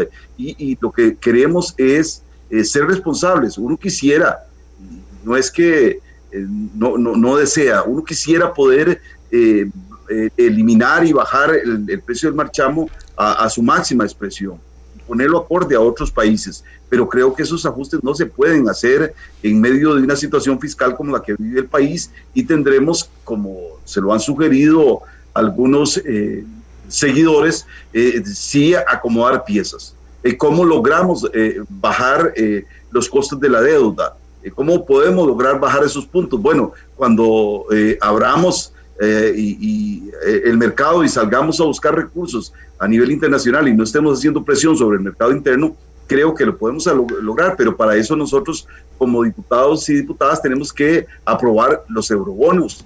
Y bueno, eso pasa por un acuerdo en la Asamblea Legislativa. Eh, ¿Cómo podemos eh, em, eh, buscar economizar recursos? Bueno, tenemos que o pasa por un acuerdo también para ver qué estamos dispuestos como diputados y diputadas a, a sacrificar en este país. Yo creo que nadie estaría dispuesto a mejorar la, la atención social que el país eh, realiza o okay. el tema de la educación. Entonces yo creo que esto pasa por acuerdos, pero sí eh, eh, en este acuerdo que hemos tenido, creo que al menos eh, se hace justicia y se habla de 15 millones para abajo. Creo que de ahí tendrán que hacer un sacrificio, pero no es tanto como el que está haciendo muchas familias para poder comer. Y yo creo que hoy, en medio de la pandemia, tenemos que esforzarnos mucho por aquellos que no pueden comer, por aquellos que están viendo o que están arriesgando el plato de comida. Y el, tema de los vehículos, por supuesto, que, eh, que lo usa como instrumento de trabajo, tenemos que ayudarlo y eso es lo que estamos buscando. Ok, aquí nos dicen, voy a leer tres. Eh, dice... Vamos a ver. Siguen con un norte político y se olvidan de la macroeconomía y de las finanzas ciertas. Lo que dice el diputado y los otros tres es simplemente una negociación política que debe tener más que debe tener atrás otro negocio que no es el pueblo ni las finanzas públicas. Lo que está diciendo el diputado nos da la razón. Estos valores que vas a rebajar no son nada, son una migaja. Recuerde que le condonaron a los docentes 28 mil millones de colones en deuda. Además de eso, instituciones como Cancillería siguen presupuestando viajes que no van a realizar.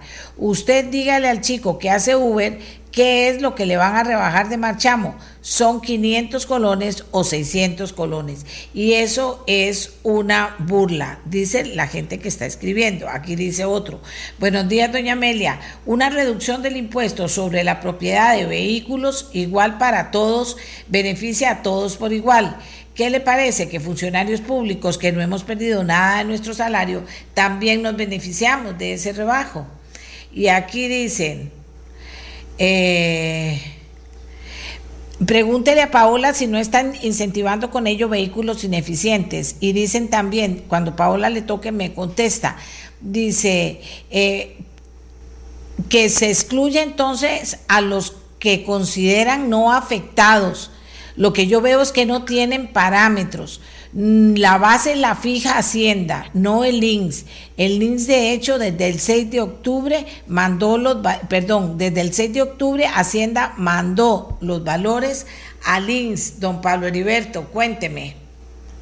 La no, gente lo que dice, la gente que lo que dice, porque tenemos que ir sellando qué es lo que está quedando. La gente lo que, lo que se está manifestando es en relación a, a, la propuesta que es la que está sobre la mesa. Es un poquito como, no sé, aclararles, digo, usted me corrige, eh, la propuesta ahí está, no se va a hacer otra propuesta ni se va a tocar eso, y la propuesta dice tanto, aunque aquí vienen otras, eh, otras posibilidades interesantes que plantea la gente, don Pablo Heriberto. No uno, uno quisiera, doña Amelia, que podamos hacer esa priorización. Yo le aseguro que yo, hey, hay un acuerdo también o una, una o es indispensable que la Asamblea Legislativa haga rebajos en el presupuesto. Hasta el mismo gobierno reconoce que se puede recortar más el presupuesto del 2021 y en ese entendido uno puede ir neteando. Ahí hay otras medidas también que deben tomarse en cuenta eh, en cuanto a mejor recaudación o sectores que también no están aportando, que podrían aportar, que son decisiones que debe tomar la Asamblea Legislativa.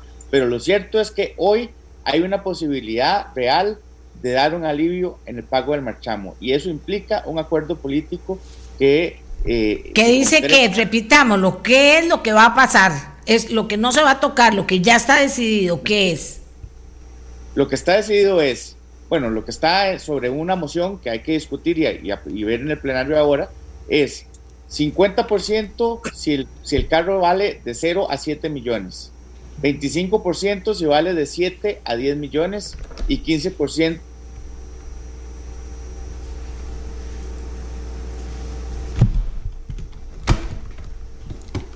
Aló, ¿estoy oyendo bien o estoy oyendo mal? A ver. Se quedó pegado, don Pablo.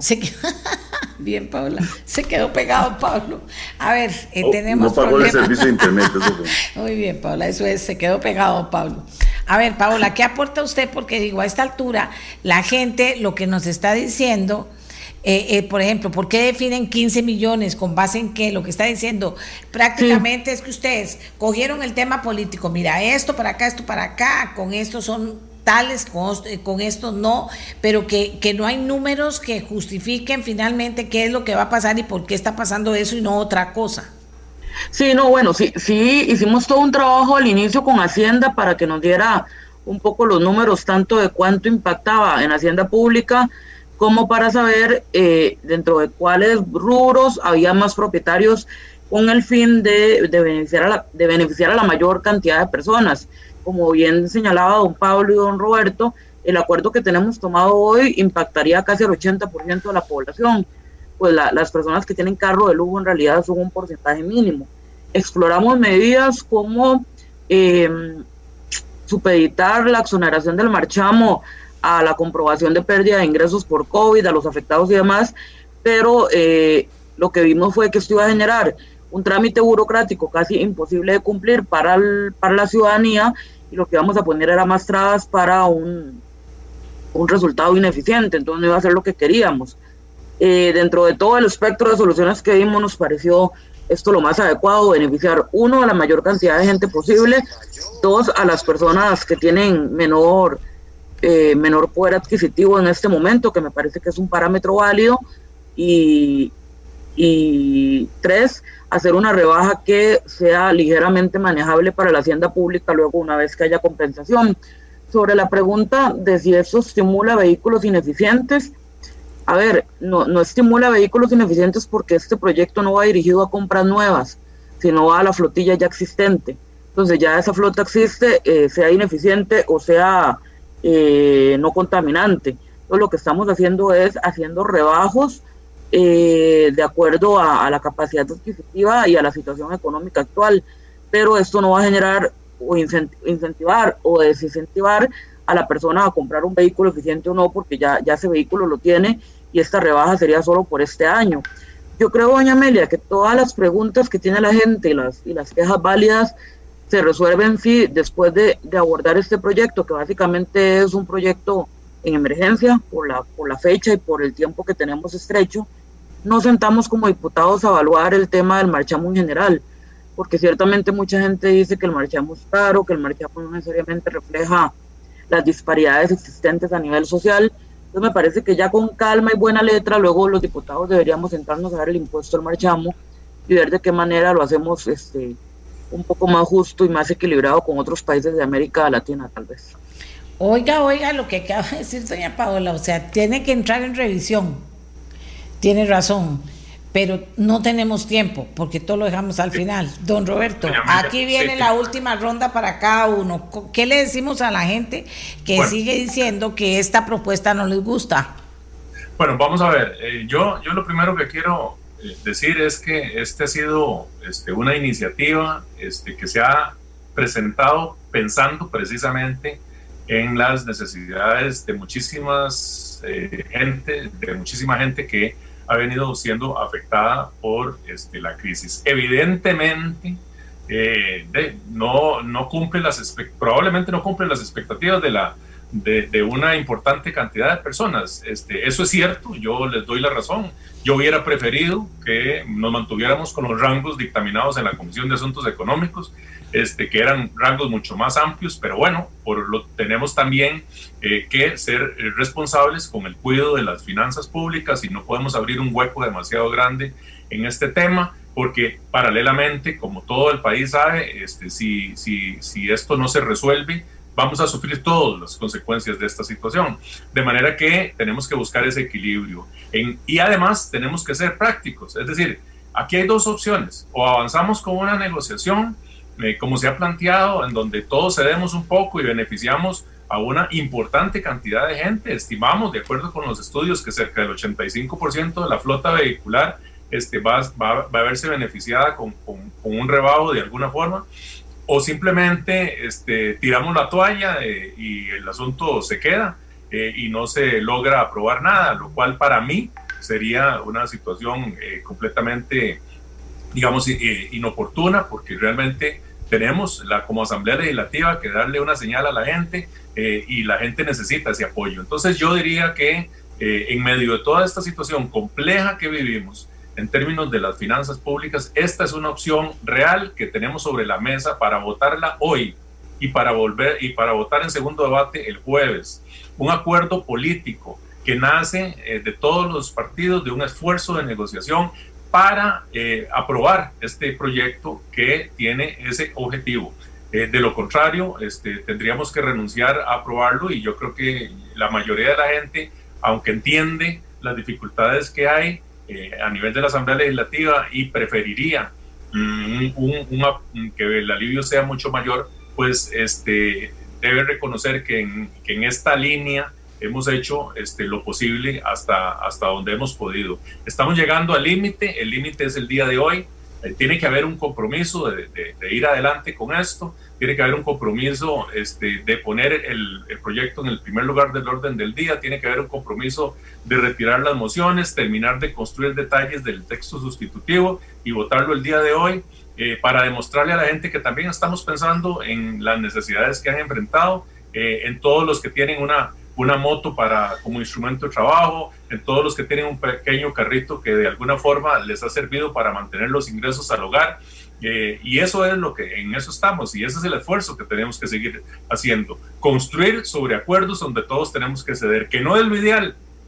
Por supuesto, para mucha gente no será lo ideal, eh, pero es lo posible y yo creo que en términos este, de esas posibilidades, lo que corresponde hoy es avanzar y yo me alegro que los compañeros de, gobierno también, eh, los compañeros de la fracción del PAC, hayan este, entendido y, también cedido en sus posiciones, eh, porque este es un asunto que eh, si no se resuelve esta semana ya no se va a poder resolver. Así es que igual... Y, dígame una cosa, don Roberto, como ya va a terminar y ya casi no queda tiempo, y no será un monstruo de siete cabezas, como, como dicen, pasó con la ley de usura. Bueno, a, mí me parece que por no. Por esa carrera, por esa carrera y eso de que hay que sacarlo, y yo entiendo todo. Ya si alguien más me dice que es para ayudarle a los que menos tienen, eso ya eso se dijo y ya eso es como decir la excusa más grande de decir esta es lo que tenemos y en todo tuvimos que ceder los dos, que creo que es el aporte que hace don Roberto y que me parece importante. Pero finalmente nos quedamos sin saber un montón de cosas, lo de los valores fiscales, si hay negociación diferente bajo la mesa, o sea, ¿qué fue lo que pasó que, que, que al final bueno, eh, esto es lo más que se puede hacer, para decirlo de la Doña Amelia, tal vez, tal vez para agregar, bueno, no, negociación debajo de la mesa no hubo.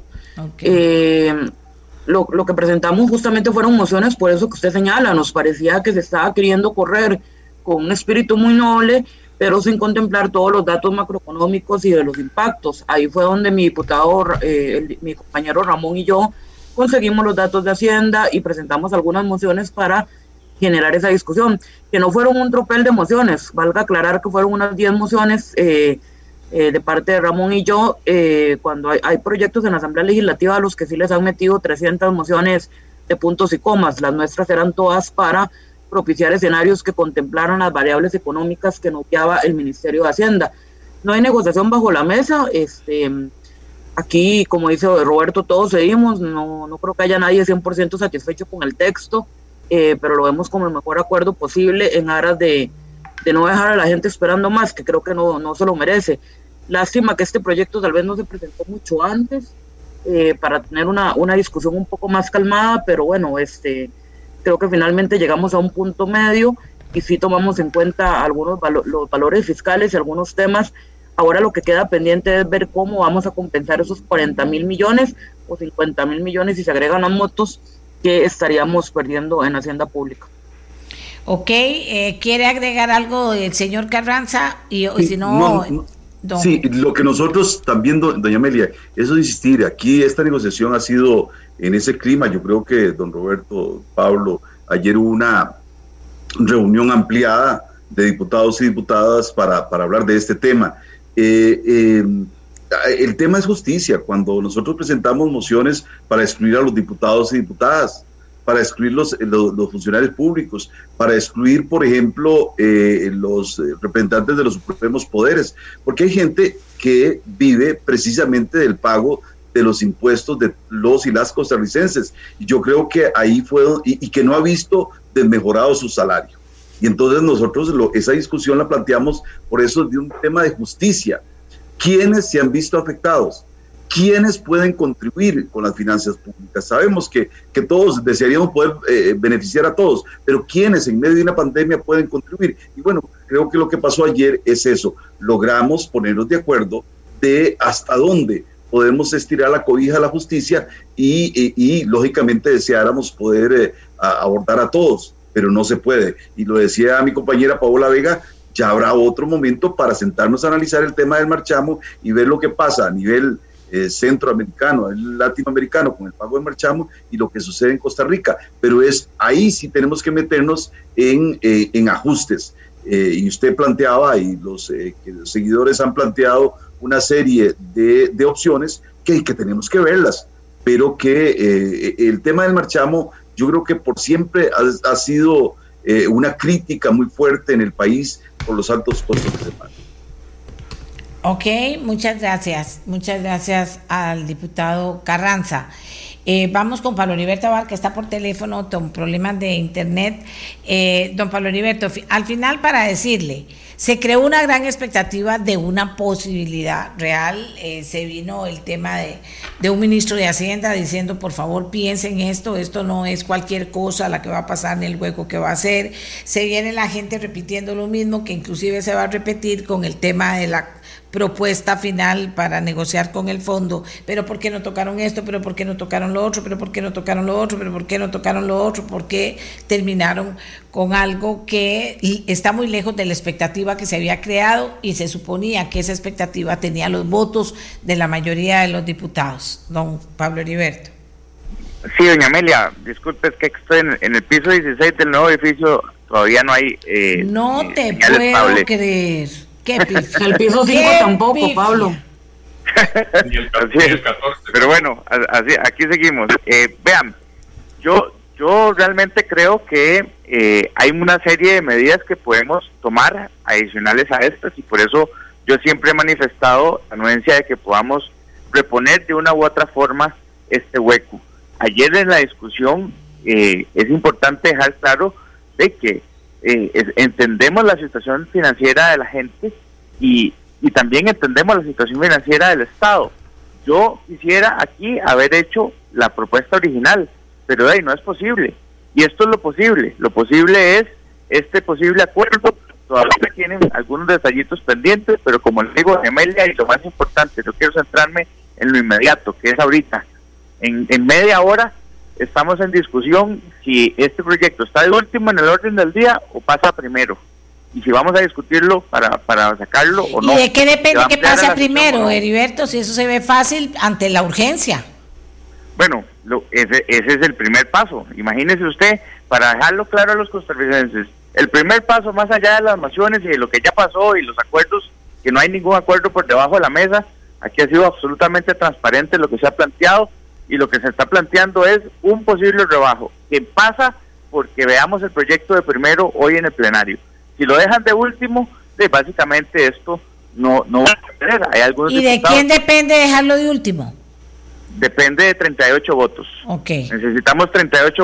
Ya ayer, la, la semana pasada intentamos ponerlo, conocerlo antes de que se levantara y diputados se opusieron. Sorprendentemente, muchos diputados que yo jamás hubiera imaginado que iban a votar en contra de esta posibilidad y no se pudo. Ocupamos 38 votos para que podamos verlo eh, inmediatamente y resolverlo. Me parece que la Asamblea debe abocarse a este tema y si no se aboca a este tema, entonces es que no lo está priorizando. Entonces, para hacerlo, para ser muy claro, eh, ese es el primer paso. Y el segundo, que es cómo reponemos, porque también entendemos, bueno, hay una cantidad importante de propuestas, de alternativas, que primero pasa porque eh, tomemos decisiones aquí en proyectos que están en corriente legislativa o nuevos que pueden más y priorizarse. Eh, y esa, esa es la segunda parte, pero yo eh, me parece que la priorización aquí debe ser de, al, de aprobar este texto hoy en primer debate de manera rápida y esa sería la señal de que estamos verdaderamente metidos en este tema. Sí, esa sería la señal, pero también, Pablo Heriberto, la presión es mucha, ¿verdad? Vea que usted me lo está diciendo, o sea, se esperaba que, tener otros votos que no estuvieron ahí porque la presión es mucha y porque finalmente es un ejercicio que se está haciendo, entiendo todas las buenas intenciones, pero que se está haciendo la carrera al final sin haber visto otras opciones que pudieran haber sido posibles y haber calmado más a la gente o haber podido rebajar más el marchamo, digámoslo de esta manera. Bueno, todos estamos, todos, hemos estado en emergencia. Este proyecto es después de juntar tres proyectos y que han presentado tres compañeros. Tampoco es que es la carrera, porque eh, eh, son iniciativas que se habían presentado eh, cuatro meses antes. Hay otros proyectos que se que se han enviado eh, o diputados o del gobierno que han, se han tramitado más rápido y, y, no ha habido problema. Me parece que aquí el, el tema es cómo podemos hacer una cosa que sea razonable y que no termine saliendo más caro al final, ¿verdad? Eh, y en ese entendido hemos hecho ese esfuerzo. Eh, uno puede tal vez, doña Amelia, plantarse en el, en el texto que hemos propuesto originalmente, pero no va a suceder. Entonces yo prefiero llegar hasta el final y hacer un esfuerzo para ayudar a un porcentaje importante de la población eh, y no a nadie. Y dice, pero no sería justo un posible rebajo generalizado y más fácil. no, no sería, no sería justo porque terminaría eh, finalmente beneficiando a personas que sí podrían pagar, personas que no han perdido su empleo o, o personas que tienen un alto poder adquisitivo versus las que sí lo necesitan. Y lo que pasa es que el hueco que se deja en las finanzas públicas finalmente se traduce en la gente más vulnerable es la que necesita más atención en este momento de la crisis. Entonces, sé que, que a veces cuesta entenderlo y parece que, que, no estamos queriendo ser justos, aplicarlo por igual, pero, pero finalmente ojalá puedan creernos que esto tiene una intención de, de resguardar las finanzas públicas justamente para que no se afecten programas sociales que, que van dirigidos a la gente que más ayuda necesita del Estado. Bueno, les quiero agradecer a los cuatro, cada uno a no tengo más tiempo, si alguien cree que quedó algo súper importante sin decir, pero creo que todo se ha dicho, eh, de acuerdo a lo que, lo que he recibido, dice, eh, de todo hay, pero, pero de acuerdo a lo que he recibido, dice, ¿qué pasaría con vehículos que están en leasing y el usuario paga al banco? ¿Qué pasaría? No sé, aquí sigue, siguen las, las gentes opinando, son medios de trabajo Vamos a ver. Eh, lo que sí sé es que ni siquiera en la Asamblea Legislativa está claro que la mayoría de diputados están a favor con esto. Este, lo que también es claro es que hicieron un esfuerzo y crearon conciencia en este programa. Vieron que no hubo discusión, sino conciencia en este programa de la necesidad de esto para ayudarle por lo menos a un sector y no lo que había sobre la mesa, que era otra cosa. Pero vamos a ver cómo les van. Hoy sería el primer debate. ¿A qué hora, don Roberto? Eh, bueno, ya. ya casi. ya este, casi. El, tema, doña Amelia, es que, este, como lo dijo Pablo, eh, está en la agenda del, plenario para hoy, pero está en el último lugar. Eh, si nosotros extendemos la sesión, porque hay otros proyectos antes y, y no perdemos mucho tiempo en discursos este, pues podemos llegar. Y si no, quedaría la opción de una moción de posposición que requiere 38 votos para ponerlo eh, en primer lugar y, votarlo. Pero yo creo que si los partidos que estamos aquí representados y se nos unen algunos otros compañeras y compañeros en este esfuerzo de por lo menos llevar este alivio a un sector importante de la población, nos ayudan, este, no debería por qué no votarse el día de hoy. Y bueno, esa es la disposición que tenemos y yo espero que que realmente esto sea en medio de todo lo complicado que es para mucha gente una, una buena noticia para, para la mayoría de los costarricenses, que lo vean como un esfuerzo que hemos venido haciendo, un reconocimiento a los compañeros que presentaron los proyectos y un reconocimiento a la gente de la comisión que ha venido también trabajando por lograr estos consensos. aquí, aquí me robo un minuto. ¿Cuál es el proyecto más importante de hoy para ustedes, para los diputados en la agenda? Bueno, ahí yo, yo no sé los compañeros, pero hay un proyecto que tiene que ver con Hacienda Digital para todo el tema del mejoramiento de todo el tema este, digital a nivel del Ministerio de Hacienda para el cobro eh, y combatir la evasión y la ilusión, que eso es un proyecto fundamental.